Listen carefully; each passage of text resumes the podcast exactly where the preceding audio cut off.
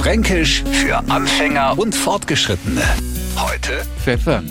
Na, nicht was nach Pfeffern, weil es ein wenig fad schmeckt, sondern fränkisch Pfeffern. Und da haben wir die unterschiedlichsten Möglichkeiten.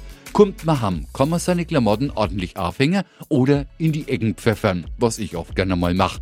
Und Franken großer mal Hieb pfeffern, weil uns unsere Face im Weg sind. Und da haben wir auch schon wieder einen Unterschied zwischen dem hochdeutschen Pfeffern, bei dem an der Mund brennt, und im fränkischen Pfeffern, bei dem am die Knie brennen, weil es uns hikaut hat. Ein spezielles Pfeffern darf an der Stelle auch nicht unerwähnt bleiben. Für das sorgen kleine Kinder, das sorgt dann für Nasenrümpfen und der Feststellung, ich glaub, der Klarmock Wickelmann, der hat schon wieder neipfeffert. Fränkisch für Anfänger und Fortgeschrittene. Täglich neu auf Radio F und alle Folgen als Podcast auf radiof.de.